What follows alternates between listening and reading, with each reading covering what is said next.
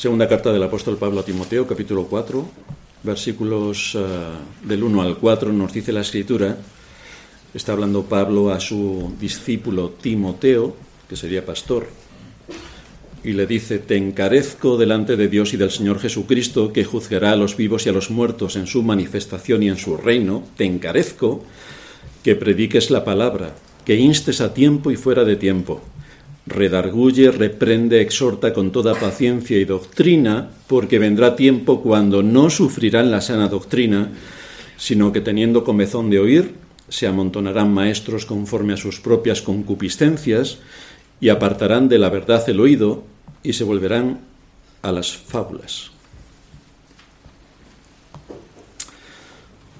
Hoy comenzamos una nueva serie en la que vamos a tratar un tema de vital importancia y que tiene que ver con la doctrina del arrepentimiento. Así que vamos a hablar del arrepentimiento. Esta doctrina parece que está muy bien conocida por los creyentes, ya que se, habla mucho del arrepentimiento en las escrituras. Continuamente aparece la palabra arrepentimiento. En las iglesias en general es un tema que se repite también con mucha frecuencia.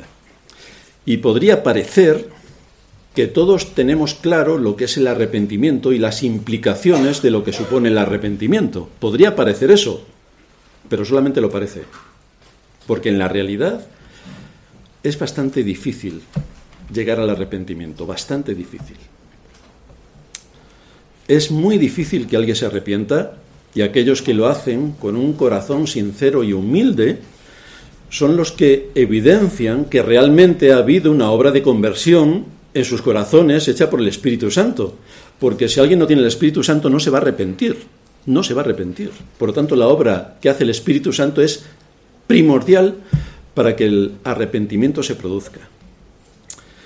En muchas ocasiones los grandes temas ignorados son precisamente los más mencionados. El amor. ¿Qué podemos decir del amor si todas las iglesias hablan del amor? Ahora, aunque hablan mucho del amor, otra cosa es aplicar el amor. Eso es otra historia. Ahora, hablar del amor rosa, merengue, y este que te sale por todos los lados y que no sirve para nada, eso está la cristiandad llena. Pero en la aplicación práctica del amor que se basa en la ley, esto no, esto ni tocarlo. Y otro de los temas también recurrentes es el arrepentimiento. Pero el arrepentimiento brilla también por su ausencia, igual que el amor, brilla por su ausencia. Pero esta es una doctrina vital para la salud espiritual de cada uno de los creyentes porque forma parte inseparable de la conversión. Forma parte inseparable de la conversión. Va de la mano con la fe. Sin embargo, Satanás y las iglesias que le sirven muy astutamente han colocado algo más que elimina el arrepentimiento, que le quiere dar la mano a la fe y que contribuye ahí una dualidad que no lleva a la gente al arrepentimiento. Y de esto lo veremos con más detalle a continuación. Esta doctrina ha sido puesta por Dios en un lugar fundamental en las Escrituras. Dice Thomas Watson, las dos gracias esenciales para los creyentes en esta vida son la fe y el arrepentimiento, las dos, juntas. Estas son las dos alas por las cuales el hombre puede volar al cielo. Con un ala no podemos volar, necesitamos las dos. Y van juntas la fe y el arrepentimiento. No asumir las implicaciones prácticas de esta doctrina supone pagar un precio altísimo, altísimo, y una enorme pérdida tanto a nivel individual como al daño terrible que se produce en una iglesia cuando alguno antepone su orgullo y soberbia al arrepentimiento. Así que en vez de que haya arrepentimiento sincero y humilde, lo que hay es una demostración extraordinaria de orgullo y soberbia. Pues sí que vamos mal. Cuando esto se produce, que se produce, en algunos casos, gracias al Señor, que solamente es en algunos casos, donde de forma violenta las personas se ven ofendidas, pues se van de la iglesia. A lo cual tendremos que añadir a esta lista de pecados de orgullo y soberbia la de desobedecer el mandato de Cristo. Le añadimos más pecado al pecado. ¿Cuáles son las razones entonces que tenemos para estudiar esta doctrina? principalmente es la de proveernos de los fundamentos bíblicos para saber qué creemos. Nosotros somos cristianos. Y una parte y una de las doctrinas más importantes es el arrepentimiento. Entonces, ¿qué creemos nosotros del arrepentimiento? ¿Qué creemos? ¿Por qué creemos en el arrepentimiento? Y luego, ¿cómo se aplica el arrepentimiento? Así podremos mantenernos firmes con todo este conocimiento en la enseñanza y podremos impedir que nuestro malvado corazón retuerza el mandato y se corone de soberbia, destrozando la unidad y la paz en la Iglesia, o cargándonos de pecados que no han sido tratados y que nos impiden tener una correcta comunión con Dios, porque la fe y el arrepentimiento van juntos van juntos. La fe y el arrepentimiento van juntos, no van separados. No es yo tengo mucha fe en Cristo y no me arrepiento de nada. No, van juntos. Muchos se pueden acostumbrar al ambiente religioso, porque hoy las iglesias son mm, reuniones sociales, donde se toman cafés y se entretienen y hablan unos con otros y se lo pasan más o menos bien si el pastor es divertido. Y luego mucha más diversión si en la iglesia se juega a al aspecto circense. Entonces uno se lo pasa bien. Muchos se pueden acostumbrar a este ambiente religioso. Se pueden acostumbrar a las amistades en la iglesia. Pueden incluso creer que son creyentes. Pero solamente el arrepentimiento marca la diferencia sobre si lo que uno cree es un barniz religioso, que se va a hacer añicos en cuanto salga a la luz un pecado no tratado, o si es una verdadera un verdadero impacto que rompe la comunión con Dios y entonces hay que tratarlo urgentemente por el bien y la salud de la propia alma. Cuando alguien solamente pone excusas y se justifica cuando se le identifica un pecado, cuando alguien solamente pone excusas y se justifica, lo que hace es poner delante su justicia propia, porque no tiene de qué arrepentirse. En mi experiencia, algunos de los que han sido tratados, que ya no están en esta iglesia, siempre han puesto su justicia propia, nunca la de Cristo. Siempre han tenido excusas y justificaciones para hacer absolutamente todo lo que hacían y nunca en ellos encontró pecado. Vaya, por eso se fueron de la iglesia, porque ¿cómo podrían estar en una iglesia de pecadores? Ellos que no tienen pecado. Adiós. Pero esa es la terrible situación de quien se justifica. Esa es la terrible eh, situación de quien se justifica. Esto lo tenemos que observar también en nosotros, porque si sucede así, es decir, si nos justificamos absolutamente por todo, entonces es que no nos arrepentimos de nada. Todo lo hacemos bien. Más vale que nos vayamos de la iglesia, porque aquí esta iglesia está llena de pecadores que cometen fallos e incluso se arrepienten. Pero si alguien no se arrepiente de nada, pues aquí no pinta nada. No puede ser contagiado con el resto de los mortales como somos nosotros. Muchos pueden ir asimilando muchas cosas con respecto a Cristo y a la persona de Dios. Pueden estar en un ambiente religioso, tanto en su casa como en la iglesia. Por supuesto, pueden decir que creen que la escritura es la palabra de Dios, que Cristo vino a morir por pecadores. Todo esto se puede mantener porque uno se ha, ha desarrollado su vida en un entorno cristiano. Pero lo cierto es que hasta que no se experimente lo que es el arrepentimiento según lo enseña la Escritura, nadie puede estar seguro de que en él se ha llevado a cabo el nuevo nacimiento. Nadie puede estar seguro si no existen las evidencias del nuevo nacimiento, que tiene que ver con el arrepentimiento.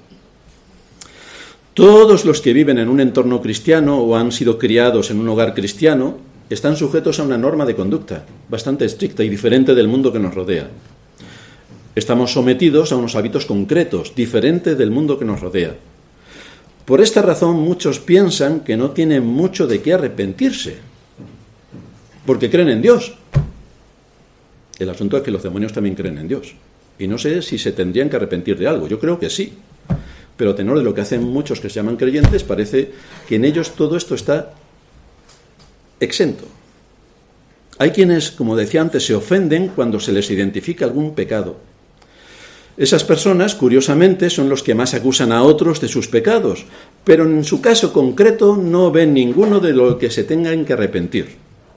Y esto también es sintomático. La característica más dominante y extensa dentro de la cristiandad es la superficialidad. Todo superficial. No hay un estudio riguroso y profundo de la escritura que nos lleve al detalle, a entrar en las tripas, a profundizar. No, todo es superficial. No hay un conocimiento profundo de Dios, por supuesto, no hay un conocimiento profundo del hombre, no hay un esfuerzo sincero por someterse en obediencia a la escritura, Gran parte de andar de esta forma tan dañina está causada por olvidar la doctrina del arrepentimiento. Por eso hemos considerado que es importante ahora centrarnos en esta doctrina. Hoy vamos a ver tres razones bíblicas para estudiar este tema. La primera son razones pastorales, la segunda son razones personales y la tercera son razones eclesiásticas, es decir, de la Iglesia. Así que vamos a ver las razones pastorales. Cuando vamos al médico, no lo hacemos con la intención de que nos diga lo que a nosotros nos gustaría oír. Tenemos aquí a Miguel, a Enis, que son médicos. Si ellos tienen una consulta abierta y vamos a la consulta, no, pretendemos que cuando lleguemos a la consulta nos diga, estás fenomenal, estás fantástico, estás exquisito, no te falta nada, estás estupendo. Pero nosotros, cuando nos vamos a levantar por la mañana, tenemos un mareo extraordinario que nos impide salir de la cama y estamos vomitando continuamente, nos duele la cabeza y no podemos ni poner el pie en el suelo porque tenemos un dolor estratosférico de los pies. Entonces, cuando vamos a la consulta, ¿qué es lo que estamos buscando? ¿Que el médico nos diga que estamos estupendos? ¿O que nos haga un análisis para detectar qué es lo que nos está pasando y que esto nos lleve a, estar, a ser curados de nuestra enfermedad? Esto es lo que nosotros esperaríamos si vamos a la consulta de un médico. Bien, pues si eso pasamos al aspecto de la iglesia, estamos soñando. Soñando. Si el pastor se le ocurre decir algo a algunas personas, no a todas, gracias al Señor, pero a algunas se le ocurre decir algo, pues vamos, fusilan al pastor al amanecer. Y si se pasa un poco el pastor, esa misma anochecer también lo fusilan. Menos mal que no hacen esto con los médicos y podéis seguir con vida, los que estáis aquí. Pero vamos, el pastor tiene todo en su contra. Los médicos todo a su favor, el pastor todo en su contra. Pero el pastor es el médico del alma. Entonces, ¿por qué no se le permite, por qué si se le permite a los médicos que traten nuestro corazón y les contamos nuestras dolencias para que las traten en profundidad y que hagan todo lo posible con el conocimiento que el Señor les ha dado para que podamos ser restaurados, pero cuando pasamos al asunto del médico del alma, no le decimos ni mu, ni mu, esto quiere decir en español que no le decimos nada, porque mu es lo que dicen las vacas. No le decimos nada. Y si se le ocurre decirle a alguien algo, entonces se desata la tormenta perfecta y aquí se lía la de San Quintín. Si alguien no sabe lo que es lo de San Quintín, que lo mire en Wikipedia y verá.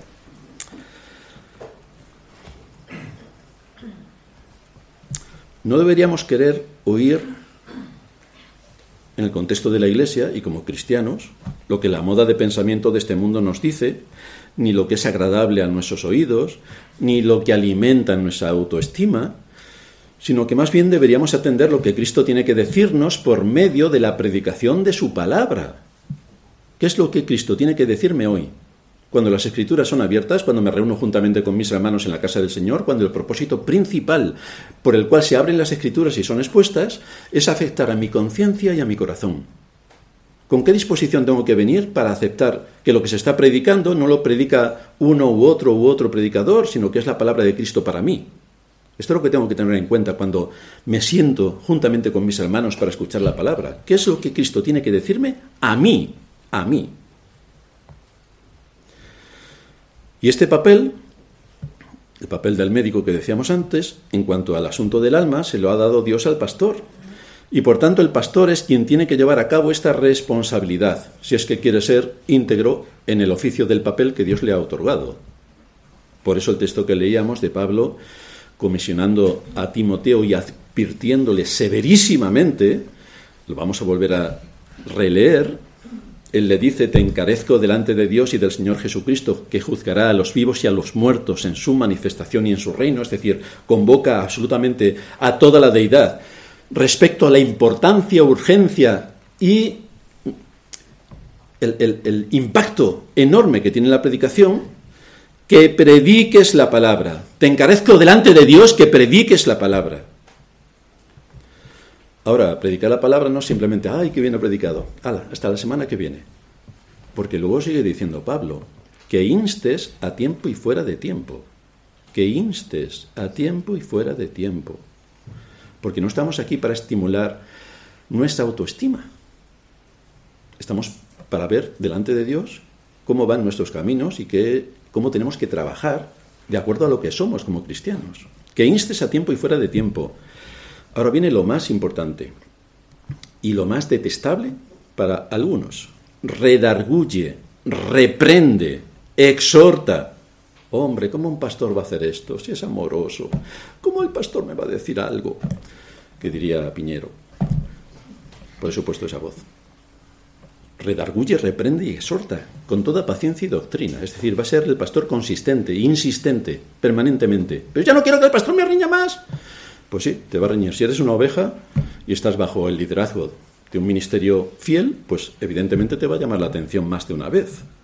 Porque vendrá tiempo, aquí viene lo que Pablo argumenta, cuando no pasa nada de redarguye, reprende y exhorta, cuando no hay nada de esto, vendrá tiempo cuando no sufrirán la sana doctrina sino que teniendo comezón de oír, se amontonarán maestros conforme a sus propias concupiscencias, a sus propios deseos, a la moda del momento, a que aquí vale todo, vamos a hacer de la iglesia un circo, y de los creyentes payasos. Y todo, y lo bien que no lo pasamos, vendrá tiempo cuando no sufrirán la sana doctrina, sino que teniendo comezón de oír, se amontonarán maestros conforme a sus propios deseos, y apartarán de la verdad el oído, y se volverán a las fábulas, al cuento. Ya los políticos nos cuentan un cuento de estos, de, vamos, espantoso. Todos los medios de comunicación, o mejor dicho, de manipulación, todo lo que nos cuentan es un cuento. Lo terrible es que en la iglesia también se cuenten cuentos. Por eso tenemos que tener mucho cuidado con la sana doctrina. Así que este texto nos muestra que el papel de un pastor se centra en predicar la palabra y conectar en su aplicación con los asuntos que nos mueven en el día donde la palabra se está predicando, en el contexto político, social y económico del mundo en el que nos movemos. Hay que conectar la palabra con lo que hoy pasa, porque si la dejamos en lo que hicieron nuestros antepasados hace 3.000 años, todos saldríamos aquí tan contentos diciendo que malos eran aquellos que vivieron en tiempos de Salomón. Pero hay que conectarla a hoy, hoy. ¿Qué es lo que hoy está pasando? Hay un mandato para que el pastor sea constante en la enseñanza. Y se le insta al pastor, se le insta a que corrija y discipline. Porque lo más natural es que la gente se aparte de la verdad. Es lo más natural, es lo más cómodo para nuestra naturaleza. Es lo más cómodo. La gente no quiere una predicación rigurosa donde se identifique su pecado, un pecado que debe ser tratado bíblicamente y debe ser corregido con un espíritu de humildad. Pero hay mucha gente que esto no lo quiere. Quiere el entretenimiento. Pues lo mismo se, se entretienen de otra manera en el infierno. Porque si no hay arrepentimiento, no hay perdón. Y sin perdón no hay salvación. En general, si el oyente no está convertido, y hay muchos en la iglesia que no están convertidos, en la iglesia a nivel mundial, hay muchos que van a la iglesia que creen que son creyentes, pero en realidad no lo son, o si el creyente es verdadero, pero no ha tratado su pecado de soberbia y orgullo, esto le molestará mucho. El que, el que prediquen tocando la conciencia le molestará mucho. De manera que quien no es un verdadero creyente, o quien siendo creyente está muy enfermo, la enseñanza recibida a través de la predicación le hará rechinar los dientes contra el mensajero. Está hablando de mí. Bueno, esto lo habréis oído, sobre todo los que nos dedicamos a predicar, lo hemos oído cantidad de veces. Está hablando de mí porque quiere, me quiere, quiere, quiere lo mal. Está... Y empieza así estos comentarios. Como decía el pastor Martínez, pues sí, estoy hablando de ti. Así que toma nota, toma nota.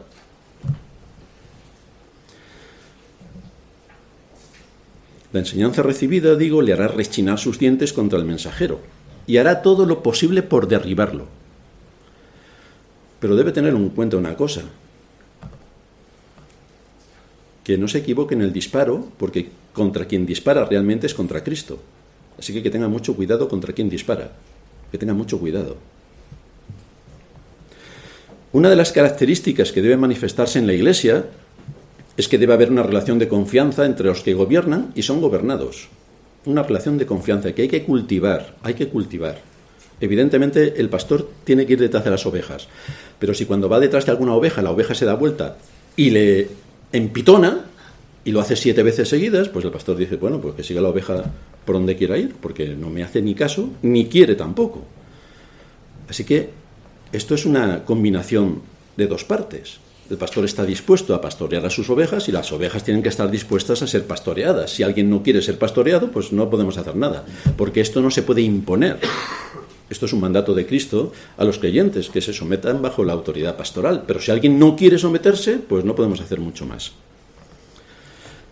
Este párrafo expresa esa relación donde los pastores deben usar la doctrina en una mano con todo lo que esto conlleva en cuanto a reprender, exhortar, amonestar, esto en una mano y la paciencia en la otra, para redarguir también, para llevarle al conocimiento de la culpa a esa oveja, para reprenderle, es decir, enfrentarlo con el mal que está produciendo, para exhortarle, animarlo a que vuelva al redil y vaya por el camino recto. Y todo esto es para ganar a esta persona en base a que llegue al arrepentimiento. Lo que se busca es el arrepentimiento y se dan argumentos. Pero hay muchos que toman esos argumentos como un ataque. Entonces le disparan al pastor por todos sitios. Pero hombre, que, tienes que tener en cuenta la palabra que te es predicada para que tomes la palabra que viene de Cristo y veas en qué condición estás y restituyas todo lo que está fuera de su entorno y vuelvas por el buen camino. Porque cuando alguien es pastoreado debe asumir que en algunos casos va a ser exhortado. Todos los hermanos que estáis aquí, algunos de vosotros no habéis sido exhortados en toda la vida que lleváis en la iglesia. Porque estaréis andando correctamente. De manera, en otros casos sí.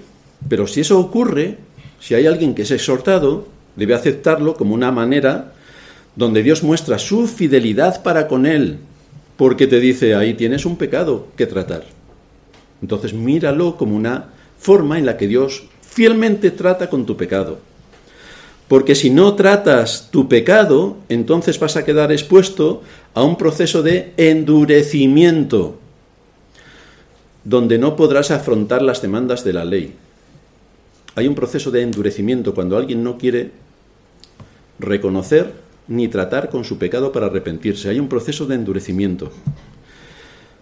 Su corazón después le llevará a rechazar la autoridad pastoral.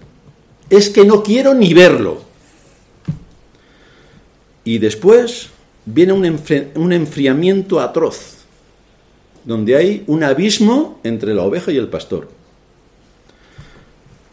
A esto le sigue que esa persona se va de la iglesia. ¿Sabéis cuál es la causa? Un pecado no tratado.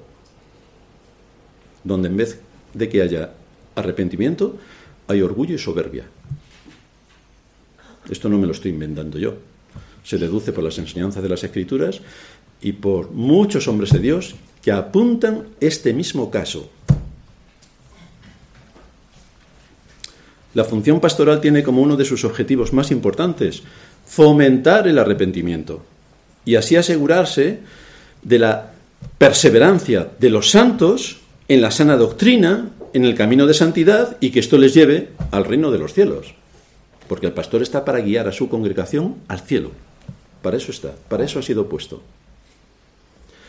Esto que acabamos de ver son las razones pastorales para predicar sobre el arrepentimiento. Pero en segundo lugar tenemos las razones personales. Dice Pablo en Hechos 17:30 que Dios, habiendo pasado por alto los tiempos de esta ignorancia, ahora manda a todos los hombres en todo lugar que se arrepientan, que se arrepientan, por cuanto ha establecido un día en el cual juzgará el mundo con justicia por aquel varón a quien designó, dando fe a todos con haberle levantado de los muertos. Aquí vemos a Pablo en Atenas predicando y nos abre dos grandes vías con respecto al arrepentimiento. Nos descubre que Dios requiere y demanda y ordena a todos los hombres en todo lugar que se arrepientan. Esto no quiere decir que todos los hombres van a ser salvos. Quiere decir que el mensaje del Evangelio es universal, es para todos. Dios manda a todos los hombres en todo lugar que se arrepientan. Este es el deber que tiene cada hombre. Porque como no hay otro camino sino Cristo, el método que Él establece es que cuando uno tiene fe en Cristo, el arrepentimiento va de la mano. Va de la mano. Porque sin la fe y el arrepentimiento no hay salvación. Nadie puede desoír este mandato y quedar impune. Los que no quieren escuchar el mensaje del Evangelio, pues tendrán el resultado de su propia determinación. Todo aquel que quiera ser salvo no podrá serlo sin obedecer lo que Dios te manda aquí con este requisito concreto e imprescindible. Arrepiéntete. Este es un requisito.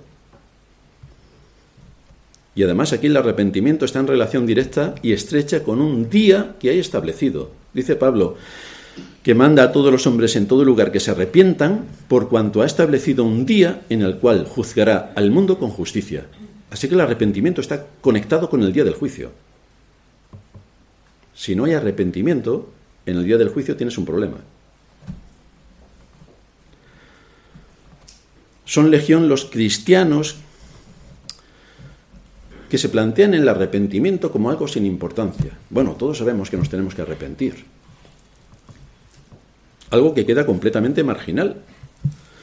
Porque aunque todos asumimos que hay que arrepentirse, claro, esto toda la cristiandad lo asume, el problema viene cuando tocamos pecados concretos.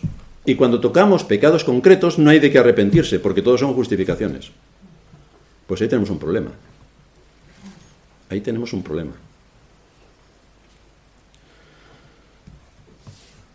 Cada día del Señor se abren las escrituras. Cada día del Señor somos expuestos a la escritura. Y de la enseñanza que se desprende de la escritura, ¿detectas algo de lo que tengas que arrepentirte? ¿O no? Porque si no detectas nada, sí que tenemos un problema. Muchos asumen que su vida está en una situación perfecta, y que en general no tienen de qué arrepentirse. Así que la pregunta, ¿está bien tu relación con Dios? ¿Está bien tu relación con Dios? Cada uno se tiene que responder. ¿Cómo está tu relación con Dios? Y supongo que todo el mundo dirá bien. La segunda pregunta es, ¿cómo está tu relación con tu pastor? Mal. Pues entonces está fatal. Porque no, no puedes tener una buena relación con Dios si no tienes una buena relación con tu pastor. Imposible. Te puedes engañar, eso sí, y contarte el cuento de los cuentos, o contarte un cuento más. Pero te engañas, querida oveja, te engañas. No quieres que el mal de tu corazón sea tratado, no. No quieres escuchar al médico decirte en qué estado tan lamentable está tu corazón. No. Para evitar esto, muchos mantienen una distancia gélida, porque cuanto más me distante, el pastor menos me va a hablar. Evidentemente llevas toda la razón. O bien otros lo atacan. Así que si me atacan, evidentemente no le voy a hacer nada a quien me está atacando, no le voy a dar más armas al enemigo para que me fusile. Pero con eso lo único que hacen es sumar pecado a su pecado. Y si mantienen esa condición, como estaba comentando antes, pues acaban marchándose de la iglesia. Porque no pueden estar en una iglesia donde sean expuestos a la palabra y se identifiquen pecados concretos, donde además su soberbia permiten que se estimule y se alimente su orgullo. Y esto ya cae de cabeza para romper absolutamente todo lo que tenga que ver con la unidad y la paz en la Iglesia. Se acabó. Siempre que alguien se va de la Iglesia con desdén, lo hace por esta causa. No se ha arrepentido. Adiós. No se paran a ver el día que van a estar delante de Cristo. Cuando estén delante de Cristo, ¿qué les van a decir? Es que el pastor me caía muy gordo. Es que no podía soportar la palabra. Pero si la palabra predicada era para tu conciencia y tu corazón, si todos los días del Señor, cuando abrimos las Escrituras, este es el propósito fundamental, profundizar en las Escrituras, para que seamos sanos en la fe. Y para ser sanos en la fe, igual que vamos al médico, para ser sanos físicamente, tenemos que ser sanos espiritualmente. Para esto venimos a la casa del Señor también, para adorar su santo nombre, para alabarle juntamente con nuestros hermanos, para elevar oraciones, para poner nuestras ofrendas, para um, participar de la mesa del Señor cuando nos toca, pero especialmente para exponernos a la palabra predicada, que es como Dios habla con nosotros a través de su palabra predicada. Dependiendo de lo que hagamos en este mundo, o nos alegraremos en el día del juicio, o será el día más terrible de nuestra vida. Porque dice la Escritura que está establecido este día, y hay consecuencias en ese día, dependiendo de si nos hemos arrepentido o no, hay consecuencias. El peligro para los hijos de Dios y para la Iglesia está en quedarse con la teoría de la doctrina del arrepentimiento. La teoría. Todos sabemos mucha teoría. El asunto es cómo aplicamos la teoría a nuestro caso concreto, a nuestro caso particular. Tristemente eso es lo que les pasa a muchos creyentes. Y aquí está el problema. No se conecta la doctrina con mi vida. No se conecta. Hay una desconexión extraordinaria. Es como tenemos una cantidad de electrodomésticos enormes y no sabemos cómo tenemos que enchufar pues los electrodomésticos no nos sirven para nada. Así pasa con la teoría de la que tanto sabemos y que tampoco aplicamos. Pero es que esta doctrina del arrepentimiento es vital, es vital. Pero no solamente hay razones pastorales y razones personales, sino que también hay razones eclesiásticas en tercer lugar. El Señor dice en Mateo 16, 15, Id por todo el mundo y predicad el Evangelio a toda criatura. Fijaos que dice criatura, no dice a todos mis hijos, como dice la Iglesia Católica, que todos son hijos de Dios. Nosotros decimos, no, todos somos criaturas de Dios. Y aquí el Señor lo confirma. Id por todo el mundo y predicad el Evangelio a toda criatura. Y esto nos afecta como iglesia, porque la iglesia tiene la misión encomendada por Cristo de anunciar el Evangelio a toda criatura y hasta el fin del mundo. Y en eso estamos ocupados en nuestra época, donde el Señor nos permite tener una ventana abierta para que el mensaje llegue a miles de kilómetros, a México, está a miles de kilómetros, en las antípodas de donde vivimos. Allí llega el Evangelio. Esta responsabilidad no recae sobre el pastor. Es el pastor el único que tiene que evangelizar. Pues no. Recae sobre la iglesia. Es la iglesia la que tiene que tener conciencia de su papel evangelizador. Ahora bien, no todos somos evangelistas, pero todos tenemos que tener el peso por la salvación de las almas y dedicarnos a usar los recursos que Dios pone a nuestra disposición para hacerlo según los dones y las posibilidades que Dios nos otorga como iglesia. Así que según lo que Dios nos otorga es con eso con lo que tenemos que trabajar. Pero para comunicar algo debemos conocerlo. Vamos a evangelizar. ¿Y qué es lo que vamos a decir? ¿Qué es lo que vamos a decir? Nos subimos encima de una caja roja, empezamos a chillar no sé, en otros países seguramente eso es muy atractivo. Aquí lo único que viene a tu mente es tirarle un tomatazo y a ver si se calla. ¿Cómo vamos a transmitir el mensaje del Evangelio? El mensaje del Evangelio que tiene que ver con la vida y la muerte es algo extraordinariamente importante. ¿Y lo vamos a ridiculizar? ¿Lo vamos a dejar sumamente superficial? ¿Lo vamos a denigrar? ¿O cómo se va a exponer? Vosotros habéis visto si en las argumentaciones científicas que se dan, lo hacen ahí en Puerta del Sol, encima de una caja de tomates, y empiezan ahí a hablar, o lo hacen en un auditorio bastante solemne y sereno. Pues eso no lo podemos perder de vista. Uno de los elementos esenciales del Evangelio, que debe ser proclamado cuando se está evangelizando, es el arrepentimiento. El arrepentimiento. Este es un componente esencial no es opcional o secundario, no. Es imprescindible. Sin esta doctrina del arrepentimiento no hay evangelio. No hay evangelio. Y para que pueda haber arrepentimiento, la persona tiene que saber de qué se tiene que arrepentir. Y esto nos lo dice la ley. La ley nos dice, si no estamos andando bien delante de ella, que entonces la estamos transgrediendo, la estamos violando. Y con lo cual algo tenemos que corregir en nuestra vida para no atentar contra la legalidad. Por lo tanto, es de la ley de lo primero que debemos hablar, no de la gracia. Dios te ama y tiene un plan maravilloso para tu vida. Esto es lo que se dice. Dios te ama y tiene un plan maravilloso para tu vida. Pues yo no lo quiero. No lo quiero. Que me ame, pues normal que me ame. Soy buena persona, no me como a los niños crudos, aunque algunos piensan que sí. No atraco bancos, ni atropello a las viejecitas cuando cruzan por el paso de cebra. No, no hago nada de eso.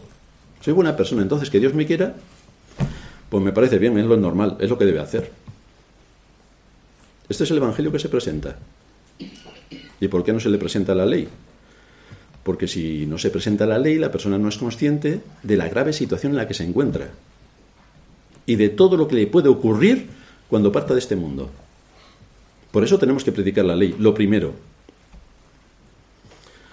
Si presentamos la ley de Dios y se le dice a esta persona que Dios está airado todos los días contra el impío y que hay un día donde va a juzgar a los vivos y a los muertos, lo mismo empieza a pensar otras cosas. O el Espíritu puede obrar en su conciencia para que tenga otra perspectiva que no es la que Dios te ama y tiene un plan maravilloso para tu vida. No, lo mismo se piensa otras cosas que tienen que ver con el infierno y con la muerte eterna. Lo mismo piensa otras cosas.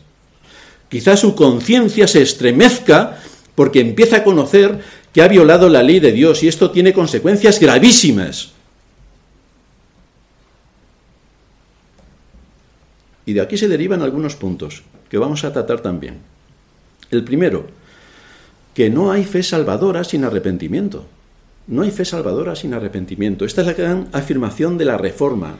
Sola escritura, sola gracia, solo la fe, solo, solo. Aquellos hombres antepasados nuestros volvieron a las escrituras y redescubrieron lo que la Iglesia de Roma había enterrado, que somos salvos por la gracia de Dios, que solamente la fe imputada por medio del sacrificio de Cristo y su resurrección es la que nos salva. Y la escritura que es primordial para entender cuáles son los componentes de esa fe. De manera que es por la fe y no por las obras el medio por el, por el, que el hombre es justificado delante de Dios. Porque la salvación no descansa en lo que hagamos nosotros, descansa en lo que Cristo hizo por nosotros. Ahí descansa la salvación, en lo que Cristo hizo. Y es por esa misma fe que nos unimos a Cristo para recibir su justicia que se nos imputa como nuestra. Por eso podemos presentarnos delante de Dios, por el sacrificio y por los méritos de Cristo y por la resurrección que Él llevó a cabo, levantándose de los muertos. Estas grandes verdades fueron oscurecidas durante siglos, hasta la Reforma. Pero en nuestros días, como el diablo es diablo, el diablo ha querido otra vez esconder estas grandes verdades de la Iglesia para privar a los hombres de los grandes beneficios que la muerte de Cristo trae. ¿Y cómo lo está logrando? Aislando la fe del arrepentimiento. Solo necesitas la fe. Solo necesitas la fe. Pero si solamente necesitas la fe, no es la fe que aparece en las escrituras.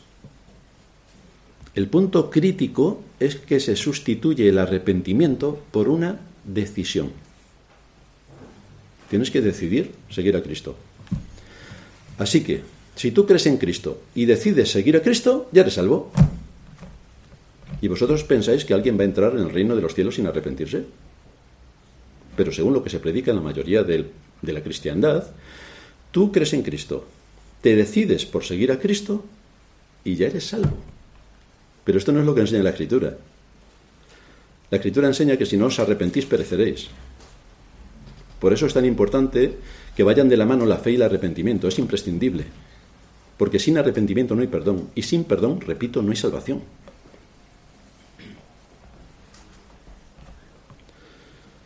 El punto crítico entonces es cuando se toma esta decisión como sustituto del arrepentimiento. Y esa persona no se la salva en la vida aunque él cree que sí, pero no lo será. No lo será. Cuando se predica el Evangelio, no se le dice nada de esto al pecador. No se le dice nada, no se le dice que se tiene que arrepentir, sino que tiene que decidir, pero no arrepentirse. Se le afirma que porque él se ha decidido en seguir a Cristo, ya es salvo. Repito, es salvo sin arrepentimiento. Y esto no, encuentra base fundamental en absolutamente nada de las doctrinas bíblicas. Es, es, imprescindible que el hombre se arrepienta para creer con la fe salvadora en Cristo, que es quien le libra de la ira venidera. El arrepentimiento es imprescindible. Si cree, si cree sin arrepentimiento, esa no es la fe de la que nos habla la Escritura. Porque la fe es creer en Dios. Y los demonios creen, pero no son salvos. Si solamente es la fe, solo la fe, nosotros predicamos solo la fe, pero esto tiene matices. Es solo la fe sin las obras. Pero aquí estamos hablando solo la fe sin arrepentimiento. Solo la fe sin arrepentimiento lleva a la condenación. Es como decirle a un enfermo de muerte que solo tiene que ejercer su voluntad para ser sanado de la lepra del pecado. Solo con tu voluntad. Es decir, hoy, además hoy, fíjate, hoy haces así y ya eres mujer. O haces así y ya eres hombre. Tantas veces como quieras a lo largo del día. Y muchos actúan, bueno, es que yo creo que la política de nuestros días lo ha copiado de la ignorancia superlativa de las iglesias. Solo haces así y ya crees en Cristo, ya eres salvo. Solo porque dices que crees en Cristo. Pero esto no es suficiente. No es suficiente creer en Cristo. Es que tienes que ver cuál es la profundidad de lo que supone creer en Cristo. Así que le dijeron al enfermo de muerte que solo tenía que ejercer su voluntad para ser sanado de la lepra del pecado. Y no le mostraron su verdadera condición. No le dieron el remedio eficaz. No le han puesto el tratamiento de acuerdo al médico divino que establece cuál es el tratamiento para ser sanado de la lepra del pecado. No. Solo decídete. Y ya está. ¿Y el arrepentimiento? ¿Y la ley de Dios?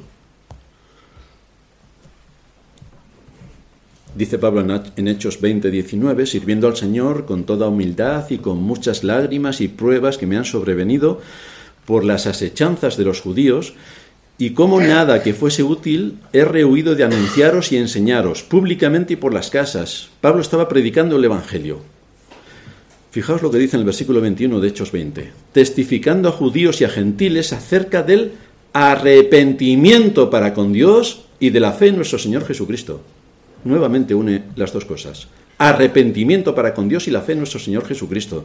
El apóstol resume su ministerio en Éfeso y nos habla de esta enseñanza que les había impartido, no dándoles a ellos lo que les gustaba oír, lo que todo el mundo decía, lo que la moda social de aquel momento estaba estableciendo, sino lo que era útil, porque la gran necesidad del hombre es el arrepentimiento para con Dios y la fe en Cristo. Ese es el, ese es el corazón del Evangelio.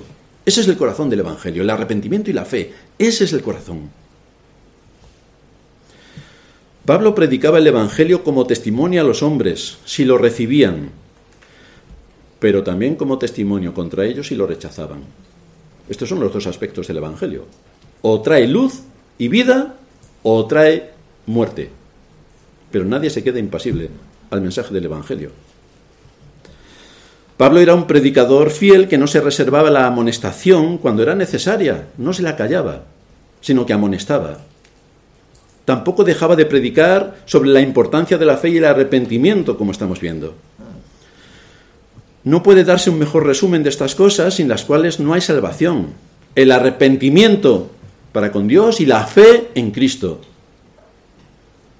Ningún pecador puede escapar de la condenación sin ellos. Ningún pecador puede escapar de la condenación sin ellos. Pero nadie se va a quedar fuera de la vida eterna si tiene fe en Cristo y arrepentimiento. Nadie se va a quedar fuera. Nadie. Nadie. En Hechos 26, 20, dice Pablo que anunció primeramente a los que están en Damasco y Jerusalén y por toda la tierra de Judea y a los gentiles. Anunció que se arrepintiesen y que se convirtiesen a Dios haciendo obras dignas de arrepentimiento. Eso es lo que estaba predicando. Que se arrepintiesen. Fijaos, Dios tiene un plan maravilloso para tu vida. Dios te ama. Pues Pablo no predicó nada de esto, ni el resto de los apóstoles. En todos sus escritos son bastante severos en mostrar la ley de Dios y el arrepentimiento que tiene que venir como consecuencia de aquellos que han sido llamados por el Evangelio. Pablo anuncia el arrepentimiento. Este es uno de los puntos centrales de todo lo que él predicaba, de su enseñanza. En todo incluía el arrepentimiento. Su predicación era guiada y dirigida hacia el arrepentimiento y hacia la fe. Las predicaciones de Pablo exponían esta doctrina, el arrepentimiento. El segundo aspecto que no se puede perder de vista desde la Iglesia es que el mensaje que se proclama es la única alternativa para no perecer. La única alternativa es arrepentirnos, de la mano con la fe en Cristo por su sacrificio perfecto. Pero la evidencia es el arrepentimiento. Lucas 13:3 dice el Señor, si no os arrepentís, todos pereceréis. Lo dice el Señor. Si no os arrepentís, todos pereceréis. El apóstol Pedro en su segunda carta, capítulo 3, versículo 9, el Señor no retarda su promesa, según algunos la tienen por tardanza, sino que es paciente para con nosotros, no queriendo que ninguno perezca, sino que todos procedan al arrepentimiento. No dice la fe, porque él escribe una iglesia. Ya sabe que la iglesia supuestamente todos tienen fe, pero el matiz, lo que le da consistencia a la fe es que haya arrepentimiento. Esto es la evidencia de que la fe está viva lo que se nos describe en las escrituras como la pena eterna, el fuego eterno, el horno de fuego, el lago de fuego, ah, el fuego que nunca se acaba, las tinieblas de afuera, el lloro y crujir de dientes, aquí se menciona con un solo término, perecer. Si no os arrepentís, pereceréis. Este será el fin de todo aquel que no se arrepienta, que va a perecer. Este es el fin de todo el que no se arrepiente. Es una condenación perpetua, eterna y sin fin. Y por eso anunciamos el Evangelio. Pero la persona que recibe el Evangelio, y esta es la enseñanza que tiene que transmitir la Iglesia y los que evangelizan, es que está condenado a muerte. Y le estamos dando un salvoconducto para que sea librado de la muerte. No le estamos diciendo Dios te ama y tiene un plan maravilloso para tu vida y cuando te conviertas todo en tu vida será feliz. Pero ¿se ha visto mentira más estratosférica? Bueno, sí, la de los políticos de nuestros días. Pero es una mentira enormemente grande. Porque si crees en Cristo no vas a ser feliz. Vas a tener, si antes tenías mil problemas, vas a tener diez mil. Porque enfrentarte al mundo con todos sus engaños, vas a tener que decir que no a muchas cosas y enfrentarte a muchas cosas y estar en contra de toda la sociedad que te rodea. En contra de todo. Para eso eres protestante.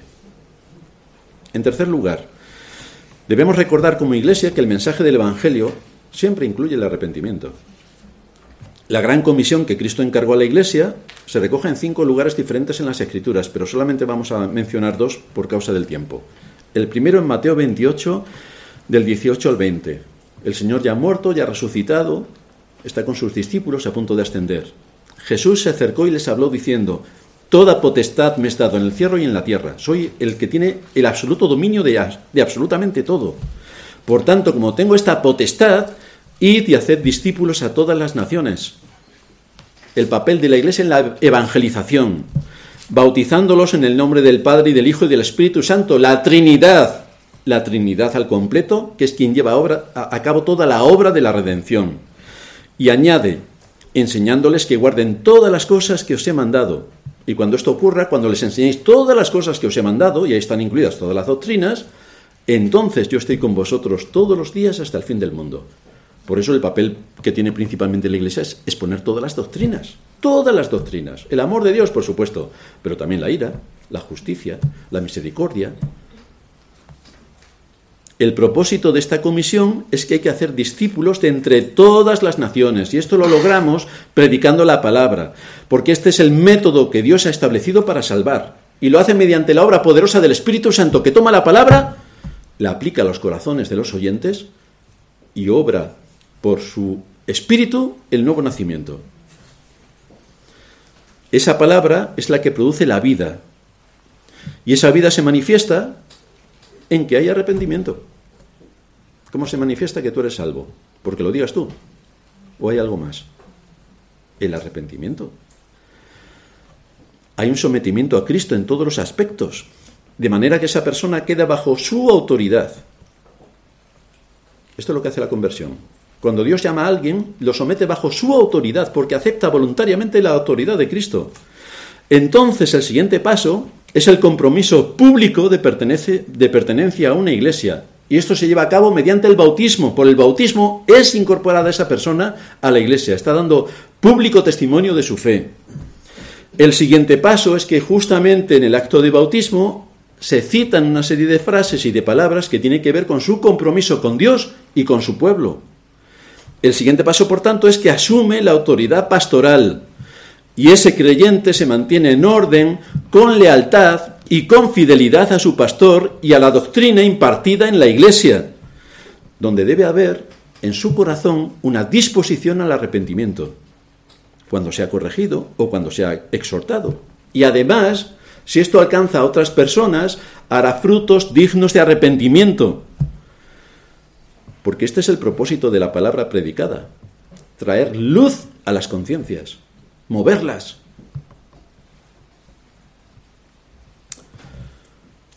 Por otra parte, predicar sobre el arrepentimiento es una de nuestras mayores responsabilidades como iglesia. En Lucas 12:45 encontramos al Señor hablando a los discípulos en el camino a Emaús.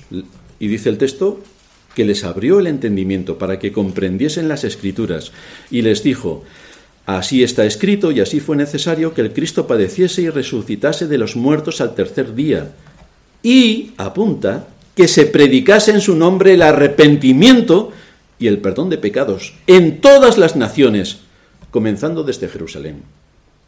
Así que el mensaje del arrepentimiento está implícito, por mandato exhaustivo de Cristo. El Evangelio de Cristo nos impone la responsabilidad de predicar sobre todas y cada una de las doctrinas donde el arrepentimiento tiene un papel fundamental, juntamente con la fe. Es el mensaje de Cristo que incluye su muerte, como él mismo aquí en el, en el, texto leíamos, incluye su muerte para el perdón de nuestros pecados, su resurrección para obtener nuestra justificación, y tenemos que predicar que por causa de las exigencias de la ley de Dios, que son los diez mandamientos, y de nuestra condición, que estamos corrompidos, solo en Cristo encontramos salvación. Solo en Cristo. No podemos hacer nada por nosotros mismos. Solo en Cristo encontramos salvación. Solo por medio de Él somos reconciliados con Dios. Solamente el Espíritu Santo es el que nos trae a la nueva vida y nos otorga el don de la fe. Y juntamente con la fe, de la mano viene el arrepentimiento. Y esa evidencia que ha habido conversión. ¿Y a qué conclusión llegamos con todo esto? Pues que dada la importancia que la escritura le da a este tema, y sin perder de vista, sin perder de vista cómo nuestro malvado corazón y engañoso trata de evitar esta doctrina y por supuesto justificarse en todas y cada una de las acusaciones que pudiera recibir, es de vital importancia comprender que hay mucho en juego cuando hablamos del arrepentimiento. Hay mucho en juego. Implica muchas cosas. Recuerda, aunque somos seres caídos y además caemos muchas veces, en el verdadero arrepentimiento siempre vamos a encontrar la paz y el perdón, siempre. Porque el problema no es que pequemos, el problema es que no nos arrepintamos. Porque pecar, todos los días pecamos bastantes veces. El problema es si no nos arrepentimos. Ahí es donde está el matiz de somos creyentes o no. Pero todo viene por el arrepentimiento. Por esa razón, el ministerio pastoral tiene que ser mantenido y apoyado en la Iglesia para preservar nuestras vidas delante de Dios. Tenemos que tener la disposición para ser exhortados y recibir la exhortación con un espíritu humilde. Estar atentos a la predicación de la palabra de Dios en su día santo, que es la que va a llenar el alimento de nuestras conciencias y de nuestro corazón y saber por dónde tenemos que andar, cómo tenemos que pensar, cómo tenemos que afrontar las dificultades de un mundo caído. Tenemos que atender bien este mensaje, donde se nos expone todo lo que implica, en este caso, en el día de hoy, el arrepentimiento. Porque solamente así, solamente así creceremos. Solamente así tendremos una buena salud espiritual. Solamente así nos edificaremos como iglesia. Solamente así podremos mantener la unidad y la paz dentro de la Iglesia. Solo así contribuiremos a la extensión del reino de Cristo en este mundo. Solo así seremos luz y sal. Solo así cumpliremos nuestro deber y solo así honraremos a Dios. La fe y el arrepentimiento de la mano. Terminamos en oración. Padre nuestro que estás en los cielos, te damos gracias por exponernos y recordarnos la importancia vital que tiene el arrepentimiento en la vida de todos aquellos que has llamado a la salvación. Cómo nos atiendes por medio de tu palabra, cómo nos exhortas, cómo pones las doctrinas relevantes para que tomemos nota del impacto que esto tiene sobre la vida de cada uno de nosotros. Cómo aunque tú nos has dado la fe, que nos viene de forma misericordiosa y por tu gracia, también nos das el don del arrepentimiento, que es la evidencia de que esa fe realmente ha calado y está formando parte de nuestro ser. Así que te suplicamos que nos des ese espíritu de arrepentimiento, que podamos ser guiados para que a través de tu palabra predicada el arrepentimiento se manifieste cada vez que nuestra conducta o nuestros pensamientos no están en el orden establecido en las Escrituras. Suplicamos la ayuda de tu Espíritu y suplicamos tu guía para dirigirnos de acuerdo al mandato de tu palabra. Ayúdanos en todo esto, en medio de nuestra debilidad, en medio de el engañoso corazón que siempre pervierte todas las cosas. Ayúdanos a dominar nuestro orgullo y nuestro egoísmo y que nos podamos someter con un espíritu enseñable y humilde a tu palabra. En Cristo Jesús nuestro Señor te lo suplicamos. Amén.